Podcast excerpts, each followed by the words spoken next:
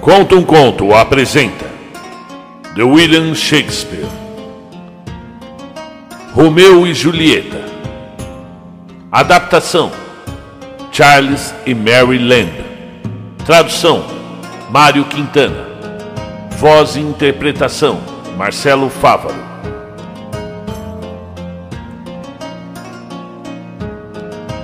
As duas principais famílias de Verona eram os ricos Capuletos e os abastados Montecchios. Havia entre ambas uma velha pendência, a qual chegara a ponto de criar uma mortal inimizade, que se estendia aos mais remotos parentes e a todos seus dependentes e servidores, de modo que um criado da casa de Montaigne não podia encontrar um criado da casa de Capuleto, nem um Capuleto encontrar por acaso com um Montaigne, sem que houvesse uma violenta troca de palavras e até derramamento de sangue.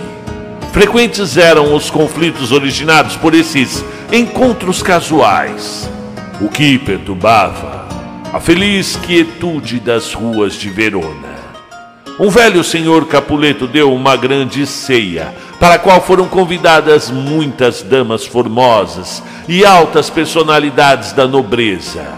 Achavam-se presentes as maiores belezas de Verona, e todos os que chegavam recebiam a melhor acolhida, desde que não pertencessem à casa de Montaigne. A tal festim compareceu também Rosalina a amada de Romeu, filho do velho senhor Montaigne. Embora fosse perigoso para um Montaigne ser visto naquela reunião, Benvolio, um amigo de Romeu, persuadiu o jovem senhor a comparecer mascarado para ver sua Rosalina e compará-la com algumas escolhidas belezas de Verona, o que, assegurava ele, faria com que Romeu considerasse seu cisne um corvo.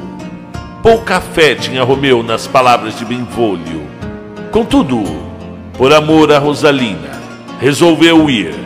Romeu era um sincero apaixonado, não dormia por amor e fugia do convívio com outras pessoas para ficar só, pensando em Rosalina, que o desdenhava e não lhe correspondia com a mínima mostra de cortesia ou afeto. Mostrando-lhe outras damas, Bervolio pretendia curar o amigo daquele amor. E mascarados compareceram ao festim dos Capuletos, o jovem Romeu, Benvolio e o seu amigo Mercúcio. O velho Capuleto deu-lhes boas-vindas, dizendo que as damas que não tivessem calos podiam dançar com eles. E de bom humor e muito divertido, o velho contou que, quando jovem, também usara máscaras e segredara histórias ao ouvido de formosas damas. Entrando no salão de baile, Romeu sentiu-se subitamente fulminado pela beleza de uma dama que ali dançava e que parecia ensinar os candelabros a brilhar. Parecia uma rica joia usada por um escravo. Beleza demasiado fina e elevada para este mundo. Lembrava uma pomba branca no meio dos corvos, dizia ele, referindo-se ao modo como sua beleza e encantos fulguravam acima das jovens companheiras. Enquanto desciava tais louvores, foi ouvido por Tibaldo, um sobrinho do senhor Capuleto, que descobriu pela voz que se tratava de Romeu. Altivo e de gênio arrebatado, Tibaldo não pôde tolerar que um Montaigne viesse coberto por uma máscara, rir-se e escarnecer, como ele dizia, das suas solenidades. Esbravejou e enfureceu-se a ponto de querer matar o jovem Romeu. Mas o seu tio, o velho Capuleto, não consentiu que fizesse tal agressão, não só em atenção aos convidados presentes, como também porque Romeu era um perfeito cavalheiro, sendo louvado por todos os veronenses como um jovem virtuoso e educado, Forçado a controlar o seu desejo, Tibaldo jurou que aquele vil Monteg pagaria na primeira oportunidade por sua intrusão. Terminada a dança, Romeu espreitou o lugar para onde se dirigia a dama e, protegido pela máscara, que podia em parte desculpar-lhe a liberdade, atreveu-se da mais gentil maneira a tomar-lhe a mão, a qual chamou de relicário sendo ele um peregrino. E se acaso o peregrino houvesse profanado o relicário, tocando-o, estava disposto a beijá-lo para se redimir da culpa.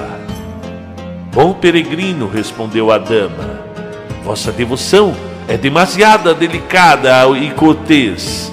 Os santos têm mãos que os peregrinos podem tocar, mas não beijar e não tem lábios os santos e os peregrinos também, retrucou Romeu.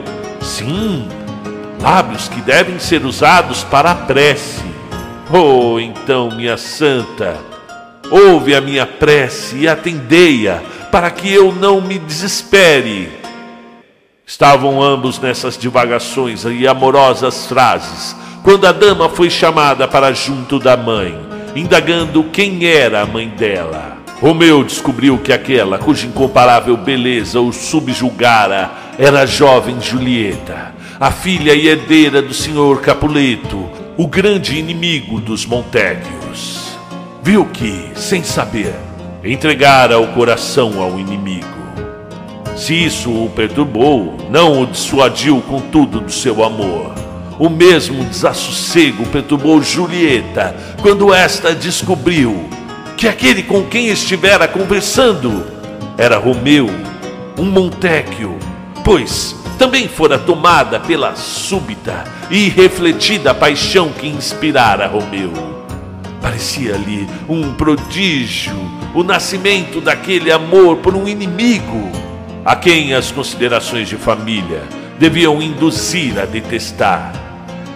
Pela meia-noite, Romeu partiu com seus companheiros mas estes logo o perderam de vista, pois Romeu, não podendo estar longe da casa onde deixara o coração, escalara o muro do pomar que havia nos fundos do solar de Julieta.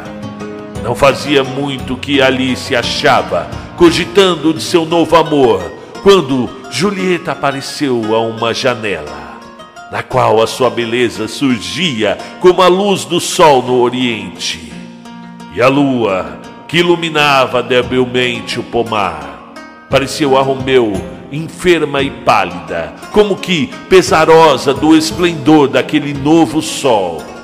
E ao vê-la apoiar o rosto na mão, Romeu desejou ardentemente ser uma luva naquela mão para lhe tocar a face.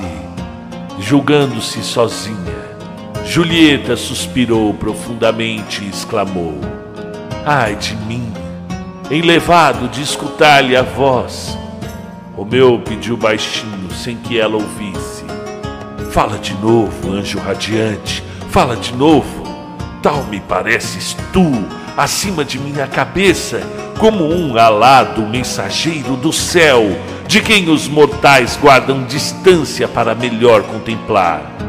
Ignorando ser ouvida, e cheia da paixão que a aventura daquela noite lhe insuflara. Julieta chamou pelo nome o amado, que ela supunha ausente, claro. Romeu, Romeu, onde estás, Romeu? Renega teu pai e abjura teu nome, por amor. Ou, se não quiseres, sê apenas meu sagrado amor, e não serei mais uma Capuleto. Ouvindo tal coisa, Romeu sentiu-se tentado a falar mas não o fez, devido ao desejo de ouvir mais. Falando para si mesma, ela exprobrou Romeu por ser um Montecchio e desejou que ele tivesse outro nome ou daquele se desfizesse. E em troca do nome, que não era parte de si mesmo, ele ganharia toda a sua Julieta. E diante dessa declaração, Romeu não se conteve e abrindo o diálogo, como se as palavras de Julieta fossem dirigidas pessoalmente a ele, e não a ela própria. Respondeu-lhe que o chamasse então de amor, ou de qualquer outro nome que lhe aprovesse, pois não seria mais Romeu, se este nome não fosse de seu agrado. E alarmada por ouvir uma voz de homem no jardim, Julieta não atinou a princípio. Quem seria aquele que, oculto na escuridão da noite, surpreendera o seu segredo? Mas, quando ele falou, tão sutil é o ouvido de quem ama, que Julieta logo descobriu que se tratava do jovem Romeu. Censurou-o pelo perigo a que se expunha, galgando os muros da casa, e alertou que, se algum parente dela ali o encontrasse, imediatamente o mataria, por ser um Montecchio. Ah, pobre de mim, disse Romeu, há mais perigo nos teus olhos do que em vinte espadas. Basta que me olhes com carinho, Julieta, e me sentirei escudado contra qualquer vingança. Antes morrer pelas espadas deles do que prolongar esta triste vida sem teu amor. E como chegaste aqui? Por indicação de quem? Foi o amor que me guiou. Se estiveres tão longe de mim quanto uma longínqua praia banhada pelo mar mais remoto, ainda assim eu me aventuraria a encontrar o teu porto. E um rubor coloriu as faces de Julieta. E embora Romeu não o notasse devido à noite, quando ela lembrou a revelação que, sem querer, fizera de seu amor. Bem gostaria de se desdizer, mas era impossível. Quisera manter o seu amado à distância, pois é costume das mulheres recatadas fingirem rispidez e desprezo, fazendo recusas aos seus pretendentes e simulando a indiferença, para que os namorados não as julguem demasiado levianas ou fáceis de conquistar. Por mais que amem, sabem que a dificuldade da posse encarece o valor do objeto. E no entanto, Romeu ouvira dos teus lábios, quando ela nem sonhava com sua proximidade, uma completa confissão de amor e assim, com uma franqueza que só o inédito da situação permitia, ela confirmou a verdade do que Romeu ouvira, tratando-o por belo Montecchio, pois o amor pode adoçar um nome amargo. Pediu-lhe que não atribuísse sua falsa rendição à leviandade ou à alma indigna. A culpa, se culpa havia, cabia antes à noite, que tão estranhamente pusera a descoberto os seus pensamentos. E embora seu procedimento para com ele não fosse muito prudente, segundo os costumes do seu sexo, ela se mostraria mais verdadeira do que muitas, cuja a prudência era de simulação e o recato não passava de um ardil. Começava Romeu a invocar o céu como testemunha de que estava longe de seu pensamento imputar a mais leve sombra de desonra a uma dama tão alta, quando ela o interrompeu, pedindo-lhe que nada jurasse embora se sentisse feliz por havê-lo encontrado, só a inquietude lhe causava o compromisso daquela noite. Fora demasiado precipitado, demasiado súbito e imprevisto. E como Romeu insistisse para trocarem o juramento de amor naquela noite, ela disse que já o fizera antes que ele pedisse, referindo-se à confissão que Romeu às ocultas surpreendera.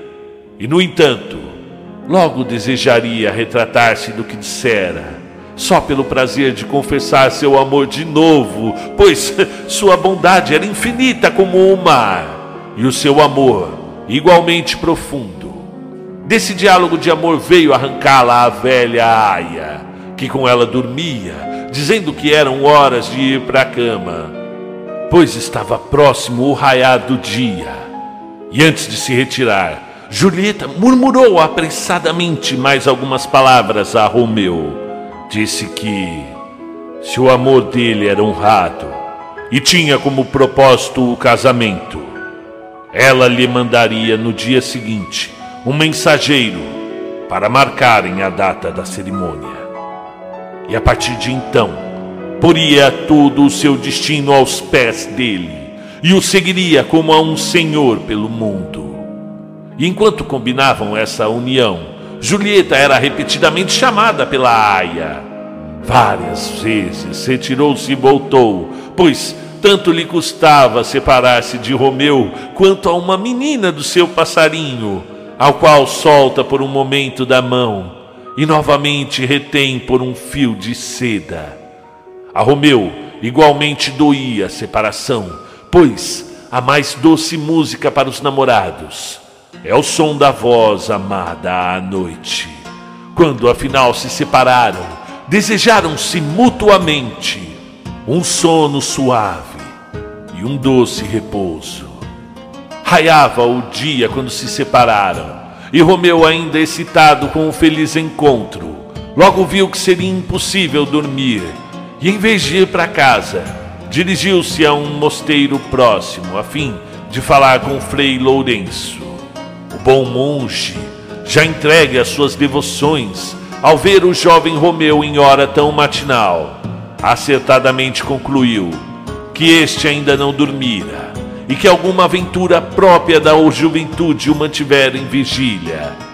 Acertou ao atribuir a causa daquilo tudo ao amor, mas não quanto ao seu objeto. Imaginava que fora o amor de Rosalina que o impedira de dormir. E quando Romeu revelou a sua incrível paixão por Julieta e rogou ao padre que os casasse naquele mesmo dia, o santo homem ergueu as mãos e o olhar, espantado da súbita mudança nos afetos de Romeu, e fora confidente de seu amor por Rosalina e das suas inúmeras queixas pelo desdém dela, e falou que o amor dos jovens não reside no coração, mas nos olhos. Romeu replicou, lembrando que o próprio frade muitas vezes o censurava por amar Rosalina quando esta não lhe retribuía o sentimento, e acrescentou que Julieta não só era amada, como também o amava. E, de certo modo, o frade concordou com as suas razões e refletiu que uma aliança entre Julieta e Romeu poderia por um feliz termo à velha rixa entre os Capuletos e Montecchios, coisa que ninguém mais do que ele lamentava, por ser amigo de ambas as famílias, tendo até muitas vezes tentado reconciliá-las sem efeito, em parte movido pela política, em parte por amizade ao jovem Romeu, a quem nada sabia negar. O velho monge consentiu em efetuar o casamento de ambos.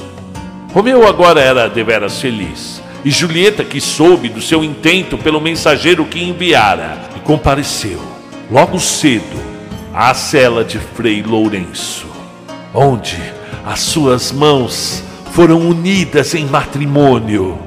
O bom monge rogou ao céu que abençoas se aquele ato e que a união do jovem Montecchio com a jovem Capuleto enterrasse a velha contenda entre as duas famílias. E fim da cerimônia, Julieta apressou-se em ir para casa, onde esperou impaciente a chegada da noite. Romeu prometera ir ter com ela no mesmo lugar onde haviam se encontrado na noite anterior e as horas lhe pareciam aborrecidas, como a véspera de um, uma grande festa parece interminável a uma criança impaciente que vai estrear um, vesti um vestuário novo e só de manhã poderá vesti-lo. E por volta do meio-dia, Benvolio e Mercúcio, amigos de Romeu, passeavam pelas ruas de Verona, quando depararam com um grupo dos Capuletos tendo o impetuoso Tibaldo à frente. E mesmo arrebatado, Tibaldo, que quisera bater-se com Romeu na festa do velho Capuleto. E ao ver Mercúcio, acusou-o violentamente de se associar a Romeu, um Montecchio, de sangue tão exaltado quanto outro. Mercúcio replicou à altura e apesar das tentativas de Benvolio de abrandar a fúria de ambos, travou-se uma violenta disputa. E como Romeu passava por ali, Richento Tibaldo deixou Mercúcio e dirigiu-se a ele, chamando-o de vilão. E entre todos os homens, aquele com quem menos Romeu desejava brigar era precisamente Tibaldo, por ser um parente de Julieta e muito estimado por ela. E além disso, o jovem Montecchio, com sua índole ponderada e amável, nunca tomara parte ativa naquela, na querela entre as famílias, e agora o nome de Capuleto, por lembrá-lo da amada. Parecia-lhe mais um encanto para alienar os sentimentos do que uma senha para estar o ódio. E assim tentou entender-se com Tibaldo, a quem chamou gentilmente de Bom Capuleto como se, embora fosse um Montecchio, sentisse um prazer secreto em dizer tal nome. Mas Tibaldo, que odiava todos os Montecchios como odiava ao inferno, não quis ouvi-lo e puxou a espada. Desconhecendo o secreto motivo de Romeu para desejar a paz, Mercúrio considerou a atitude do amigo uma desonrosa submissão e então, com duras palavras, incitou Tibaldo a continuar a querela que antes havia encetado. E bateram-se em duelo. Um duelo terrível. E Mercúrio caiu, mortalmente ferido. Enquanto Romeu e Benvolio tentavam em vão separar os combatentes. Morto Mercúrio, Romeu não pôde conter-se e devolveu o injurioso tratamento de vilão que lhe dera Tibaldo. E mais um duelo. E Tibaldo foi morto por Romeu. Tendo a fatal rixas travado no centro de Verona, bem ao meio-dia, e logo se juntou ali uma enorme multidão, no meio da qual se achavam os velhos senhores Capuleto e Montecchio, com suas esposas, e pouco depois chegou o próprio príncipe, que, sendo parente do falecido Mercúcio e tendo a paz do seu governo tantas vezes perturbada pelas querelas entre os Montecchios e Capuletos, vinha disposto, o príncipe, a aplicar severamente a lei. E Benvolio, que fora testemunho ocular do fato, recebeu ordem do príncipe para relatar a rixa, o que ele fez, cingindo-se à verdade o mais possível, sem comprometer Romeu e atenuando a participação dos amigos. E a senhora Capuleto, cujo pesar pela perda de Tibaldo não opunha limite aos seus sentimentos de vingança, exortou o príncipe a proceder rigorosamente contra o assassino, sem dar atenção ao depoimento de Benvolio, que, sendo amigo de Romeu e um Montecchio, falava com parcialidade e pôs-se então a vociferar contra o próprio genro, ignorando que Romeu agora fosse esposo de Julieta. E por outro lado, a senhora Montecchio pleiteava pela vida do filho, argumentando com razão que Romeu nada fizera passível de castigo ao tirar a vida de Tibaldo, o qual já se achava sobre a alçada da lei pelo assassinato de Mercúrio. Insensível às apaixonadas exclamações das duas mulheres, e após detidos os exames dos fatos, o príncipe pronunciou sua sentença, banindo Romeu de Verona. Tristes novas para Julieta, esposa há tão poucas horas, e por tal sentença divorciada para sempre. Ao saber dos fatos, primeiro deu expansão à cólera contra Romeu por ter matado seu caro primo. Chamou-o de belo tirano, de anjo diabólico, pombo de rapina, coração de serpente sob a mais bela aparência e outros nomes contraditórios que bem refletiam a luta que se tratava em seu, travava em seu espírito entre o amor e o ressentimento. E afinal, o amor venceu. As lágrimas que derramava por Romeu o seu primo mudaram-se para lágrimas de alegria por ele estar vivo, o seu esposo, a quem Tibaldo quisera matar e brotaram-lhe depois novas lágrimas, essas de dor pelo banimento de Romeu. E para ela, o fato mais terrível do que a própria morte de mil Tibaldos. E após o duelo, Romeu refugiou-se na cela de Frei Lourenço, onde foi informado da sentença do príncipe, que lhe pareceu muito mais terrível do que a morte. Parecia-lhe que não havia um mundo além dos muros de Verona, nem vida fora da vista de Julieta. E o céu era onde Julieta vivia. E todo o resto lhe parecia purgatório, tortura e inferno. E tentava o bom monge incutir-lhe o consolo da filosofia, mas o desvairado jovem nada queria ouvir, e como um louco puxava os cabelos e jogava-se de comprido no chão para, como dizia, tirar a medida de sua cova.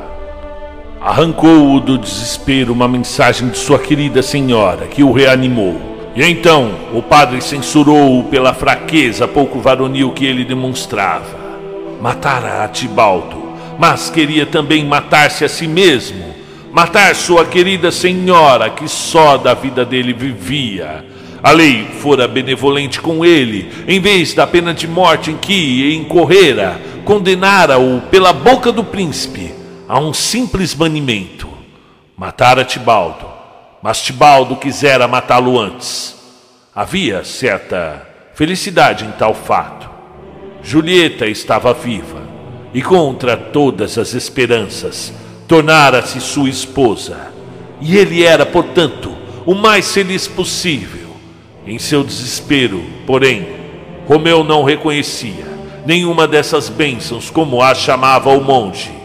E depois que Romeu se acalmou um pouco, o frei Lourenço aconselhou-o a ir naquela noite despedir-se secretamente de Julieta, e em seguida partiria para Mantua onde devia permanecer até o frade encontrar ocasião propícia para tornar público seu casamento, o que seria um feliz meio de reconciliar as duas famílias. E não havia dúvidas de que, então, o príncipe estaria inclinado a perdoá-lo, e que a alegria do seu regresso seria vinte vezes maior do que a mágoa da partida. Convencido pelos sensatos conselhos do frade, Romeu foi encontrar sua amada na intenção de passar com ela a noite e partir ao romper do dia, sozinho para Mantua, onde aguardaria as cartas do padre, informando-o do estado de coisas em Verona. E Romeu ficou a noite inteira com sua querida esposa. E do pomar em que ouvira sua confissão de amor na véspera, subiu furtivamente ao quarto dela. E foi uma noite de arrebatamento e alegria e, no entanto, os prazeres da noite e o júbilo de estarem juntos estavam tão tristemente empanados pela, pela perspectiva da separação e a lembrança dos fatais acontecimentos do dia. E a maldita aurora pareceu despontar demasiado cedo, quando Julieta ouviu o matinal canto da cotovia e quis persuadir a si mesma de que era o roxinol, um pássaro noturno, mas era bem verdade que se tratava da cotovia, e nunca seu canto pareceu tão dissonante e desagradável. E as primeiras raias do dia indicavam que era tempo de se separarem. E Romeu despediu-se, com o coração pesado, prometeu escrever de Mantua a cada hora do dia. E quando ele desceu pela janela do quarto, parando um último instante no pomar, pareceu aos angustiados olhos de Julieta, ver um morto no fundo do túmulo. E por mais que lhe custasse, porém, Romeu era obrigado a partir depressa, e ser encontrado naquele dia dentro dos muros de Verona significaria a morte para ele. E foi o começo da tragédia desses malfadados amantes. Não fazia muito que Romeu partira, quando o velho Capuleto propôs um casamento para Julieta marido que o pai lhe escolhera, e que nem sonhava que fosse já ela casada, era o conde de Paris, o elegante, jovem e nobre cavalheiro, em nada indigno de Julieta, se esta nunca tivesse visto a Romeu.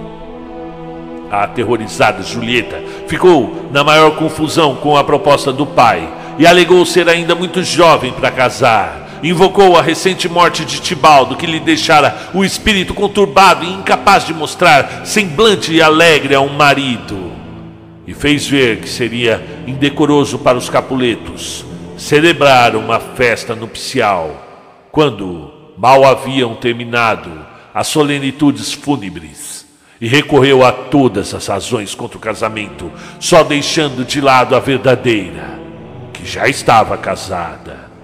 E o velho Capuleto, porém, mostrou-se surdo a todas essas invasivas e ordenou perentoriamente que ela se preparasse, pois na próxima quinta-feira casaria com Pares. Tendo-lhe encontrado um marido rico, jovem e nobre, que as mais altivas moças de Verona alegremente aceitariam. Ele não suportava que, por uma afetada timidez, como julgava, Julieta colocasse obstáculos à própria sorte.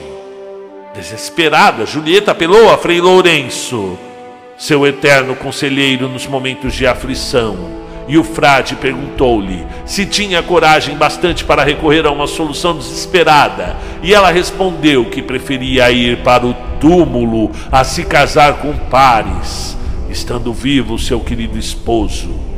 Aconselhou-a, então, a voltar para casa, fingir-se alegre e consentir no casamento desejado pelo seu pai. E na noite seguinte, véspera do casamento, ela deveria beber o conteúdo do frasco, que então lhe dera. Aquela beberagem lhe emprestaria durante 42 horas todas as características de um cadáver. Quando o noivo fosse procurá-la pela manhã, encontrá-la-ia aparentemente morta. E então, segundo o costume da terra, a transportariam num caixão descoberto para ser sepultada no jazigo da família. E se conseguisse desprender-se do medo e se submetesse à terrível prova, 42 horas após haver ingerido o líquido, tão certo era o seu efeito, ela acordaria, como de um sonho. E antes do seu despertar, o frade comunicaria tudo a Romeu, que viria à noite e a levaria consigo para Mantua e o amor por Romeu e o pavor de casar com Paris deram força a Julieta para se submeter a tão terrível prova.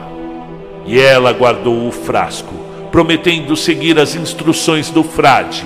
E de volta do mosteiro, encontrou o jovem conde Paris e, dissimulando, prometeu tornar-se sua esposa.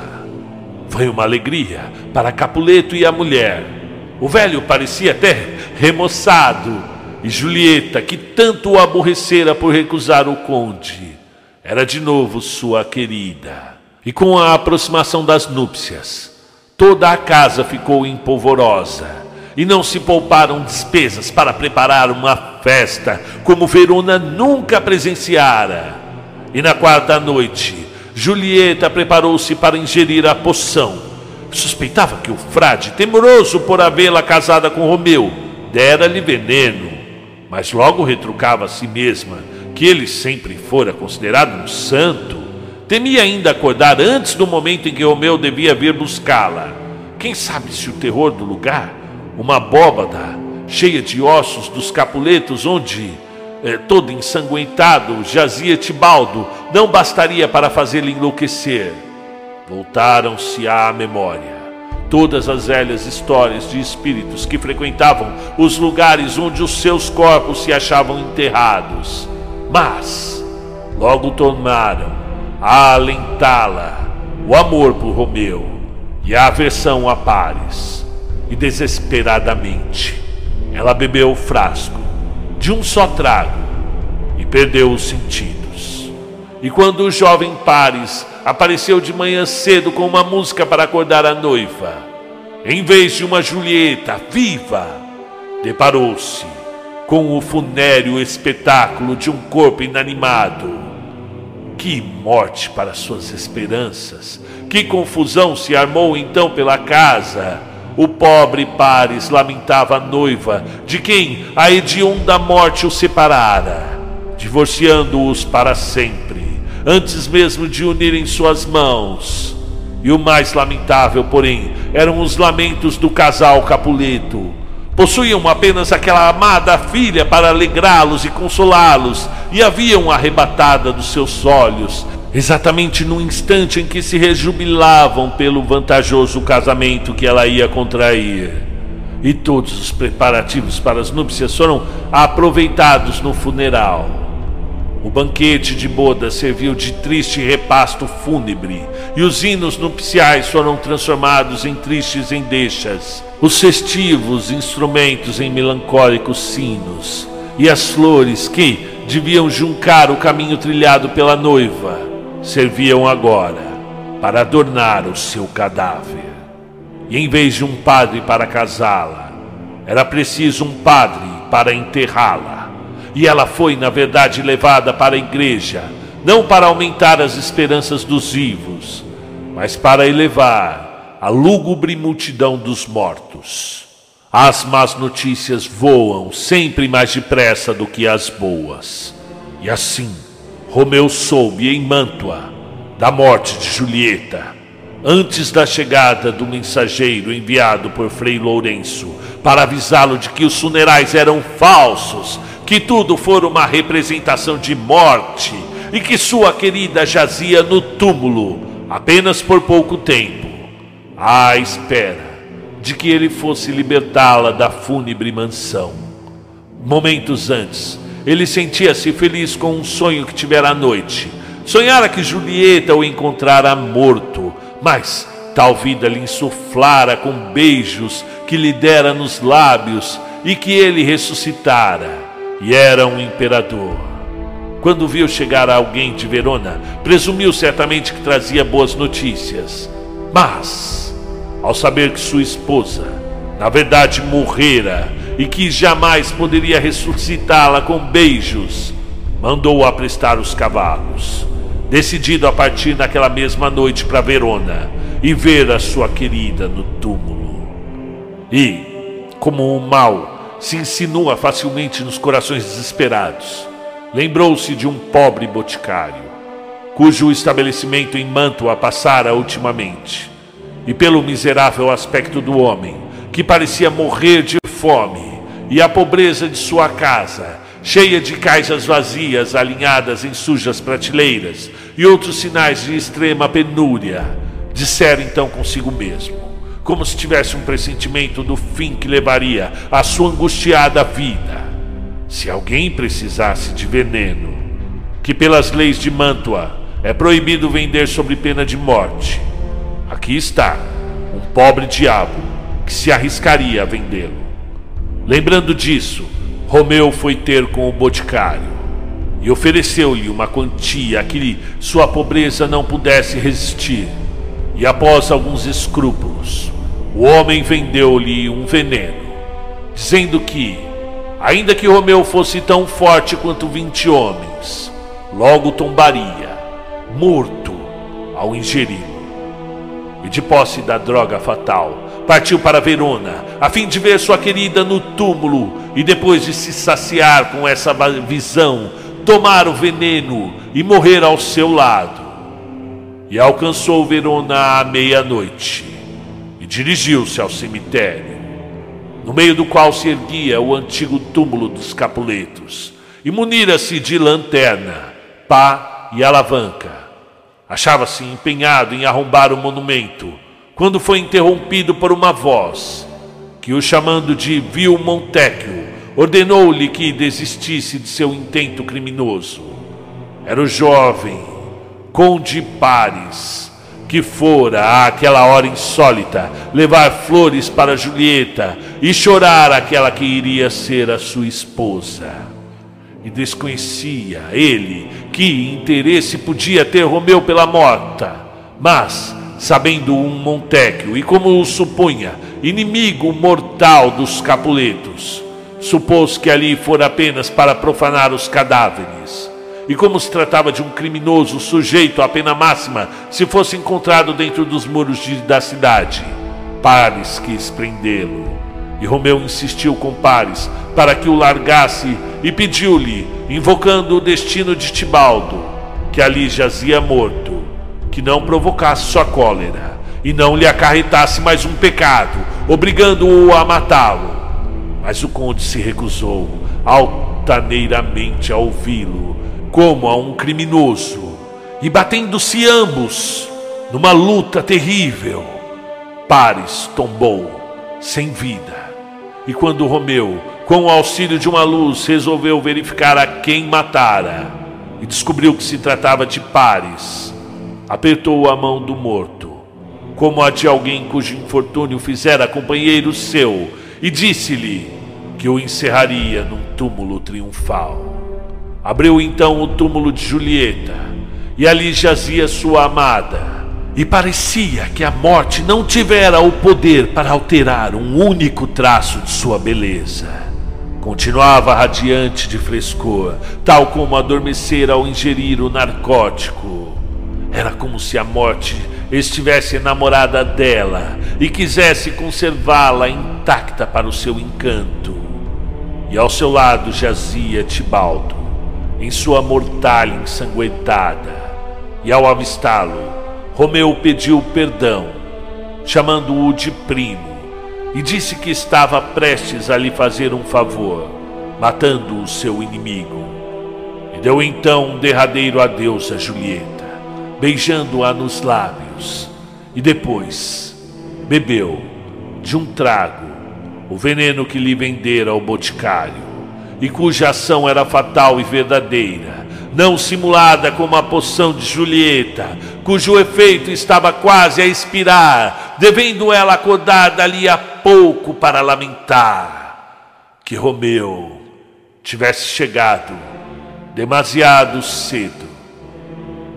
Chegava a hora na qual o monge prometera que ela acordaria, e o frei Lourenço sabendo que as cartas que remetera a Mantua por algum fatal transtorno não haviam chegado ao destino.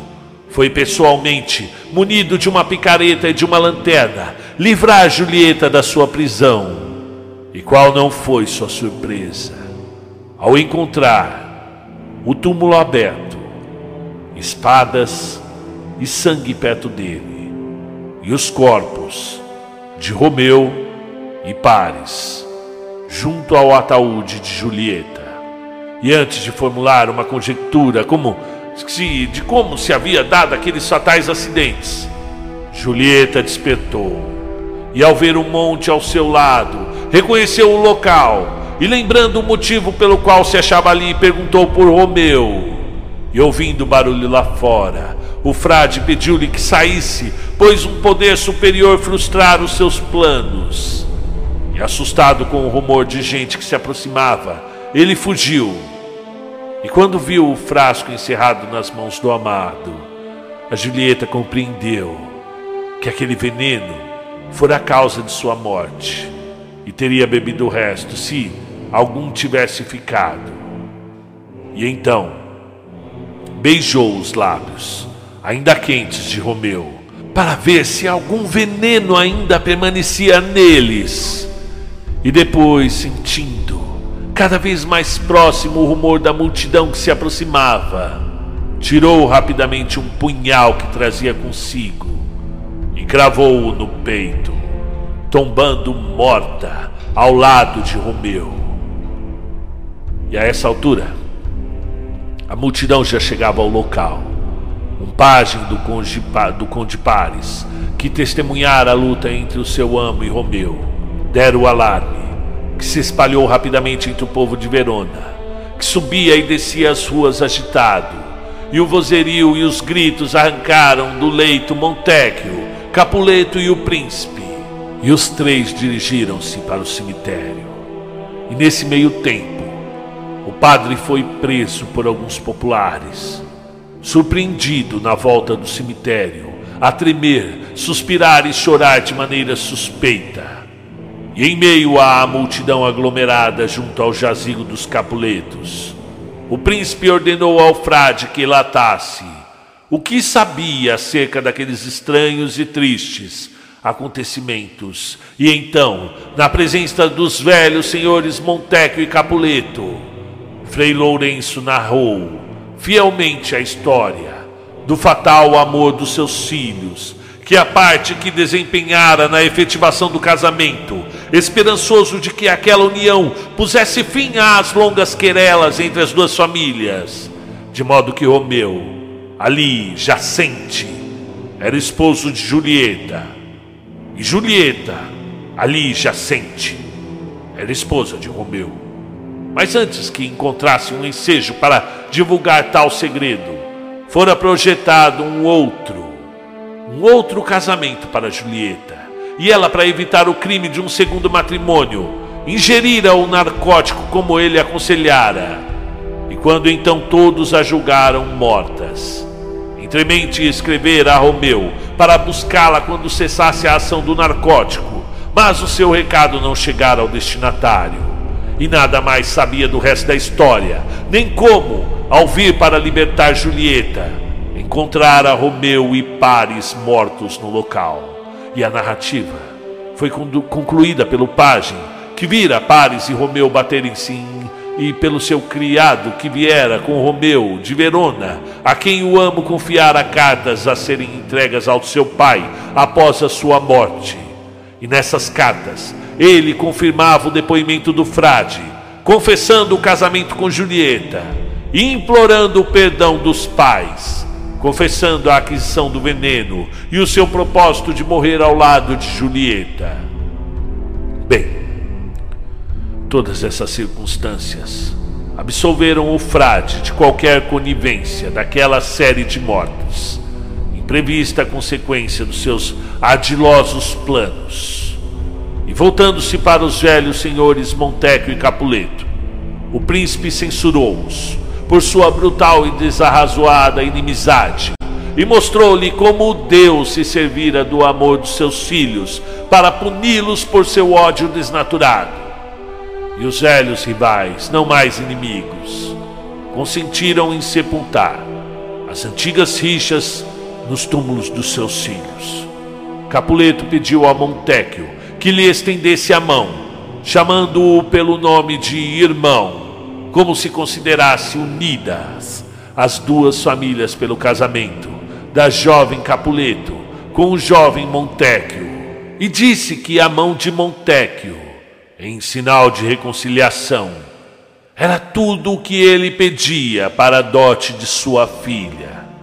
Mas Montecchio disse que daria mais pois mandaria erigir uma estátua de ouro puro, para que, enquanto Verona existisse, nenhum monumento fosse tão apreciado por seu valor, pela sua arte, como a estátua da fiel e delicada Julieta. E Capuleto, por sua vez, afirmou que erigiria outra estátua, a Romeu. E assim, bem, Aqueles pobres anciãos, quando já demasiado tarde, permitiram-se trocar cortesias, e somente a morte dos seus filhos, pobres vítimas, sacrificadas às suas dissensões, pôde extinguir os arraigados ódios e rivalidades das duas nobres famílias. Fim do conto. E assim, você tem uma pequena amostra do que seria a história de Romeu e Julieta, uma adaptação para jovens. Alguns acham essas adaptações prejudiciais, pois tira a oportunidade de, na opinião deles, de conhecer o original, este sim. Que a gente sabe que não, não você não lê um, uma história para saber-lhe o final. Você lê para aproveitar a travessia, como diz Guimarães Rosa. Né? O importante é a, são as heredas, né? a travessia. Não importa o, o, o final da história aqui. Né? Todo mundo sabe, ou quase todo mundo sabe, o final da história. Mas o, toda a sonoridade da, do, da versão original, todas as metáforas, a linguagem riquíssima que a gente encontra quando pega um original do William Shakespeare para ler, realmente uh, perde-se muito numa versão encurtada e adaptada para prosa. A gente já sabendo que ela é escrita originalmente em versos.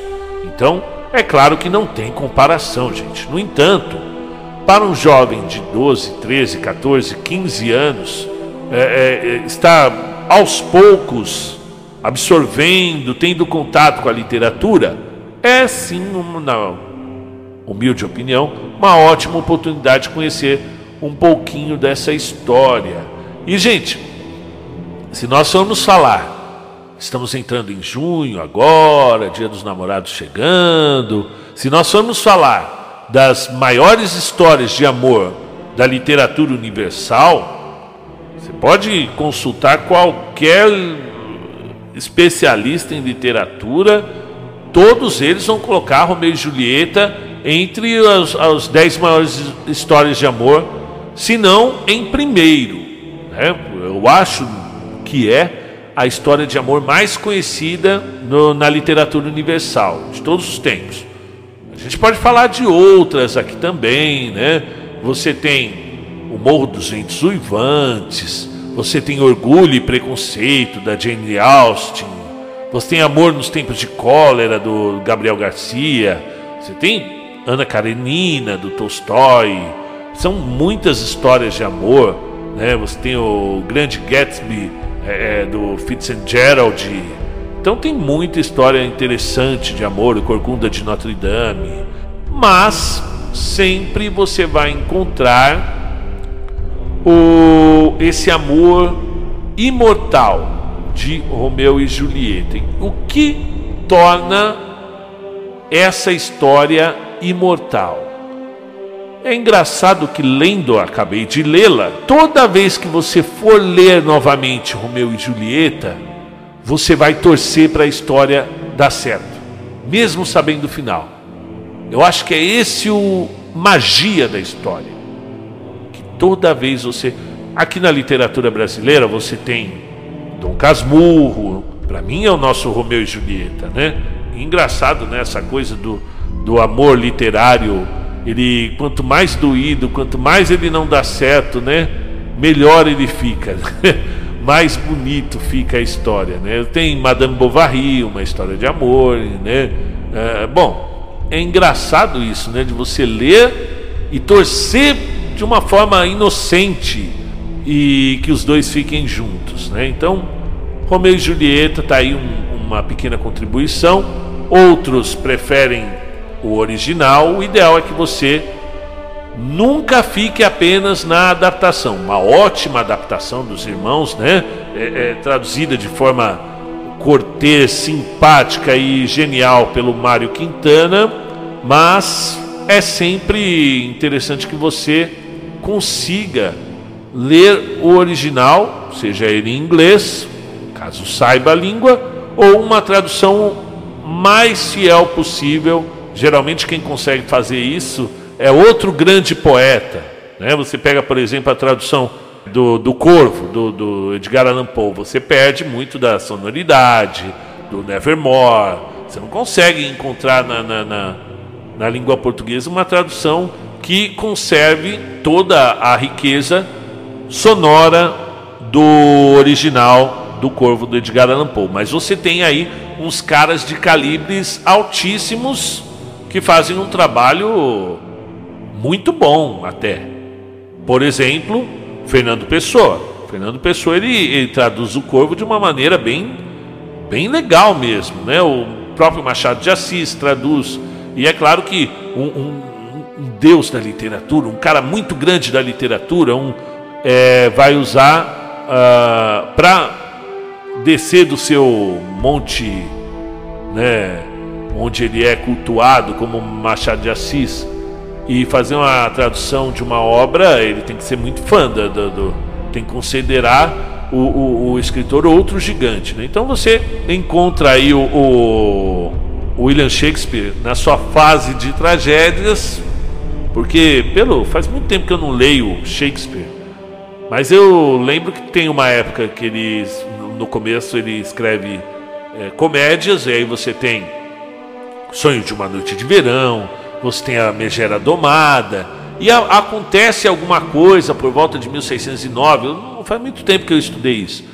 e que é, a, ocorre alguma coisa na vida pessoal dele e que a partir de então ele começa a escrever as tragédias como Otelo, como Hamlet, Macbeth e Romeu e Julieta. Né? Otelo, outra grande história de amor. Né?